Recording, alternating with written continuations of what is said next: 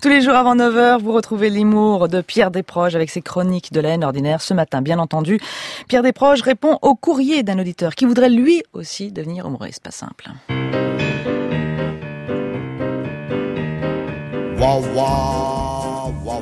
Cher Pierre Desproges, je voudrais savoir pourquoi tu fais ce métier de faire rire les gens. Je voudrais faire pareil. Je sais que ça gagne pas mal. Mes copains disent que je suis très marrant et avec de l'humour. Je crois que c'est vrai et physiquement je ressemble beaucoup à Fernand Reynaud. C'est pourquoi je voudrais investir dans le rire. Voici un sketch que j'ai composé. Quelle est la marche à suivre pour le faire publier Et bravo pour ta rubrique ordinaire. Je joins un timbre à l'enveloppe pour la réponse. Signé Jean-Pierre Lemarnec. Postscriptum, c'est mon vrai nom, je suis d'origine bretonne. Cher Jean-Pierre Lemarnec, je voudrais d'abord vous remercier pour le timbre. Je le garde. À titre de dommages et intérêts.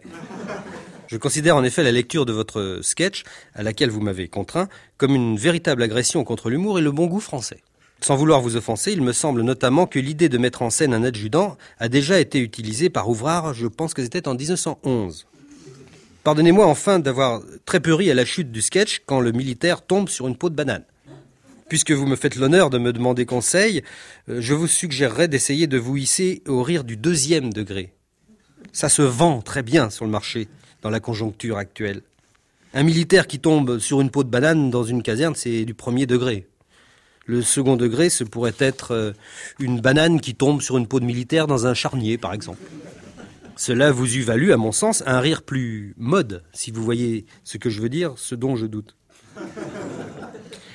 Vous argumentez d'un certain air de famille entre vous-même et Fernand Reynaud pour justifier vos ambitions d'humoriste patenté.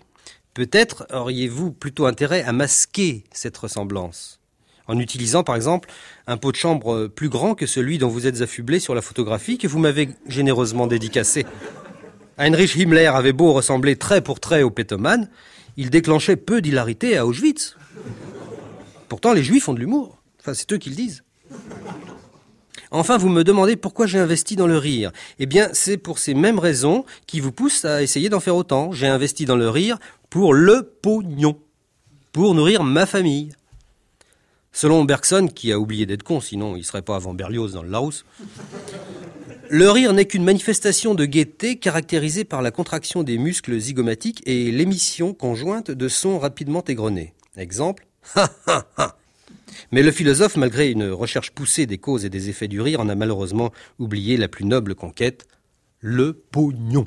En effet, le rire n'est jamais gratuit. L'homme donne à pleurer, mais il prête à rire.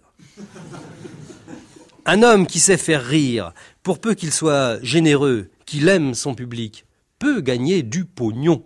Aimer son public, ne pas le mépriser, l'élever à soi, ne jamais s'abaisser à lui, le faire rire, oui, mais pas à n'importe quel prix, pas à moins de 2000 francs hors taxe le calembour.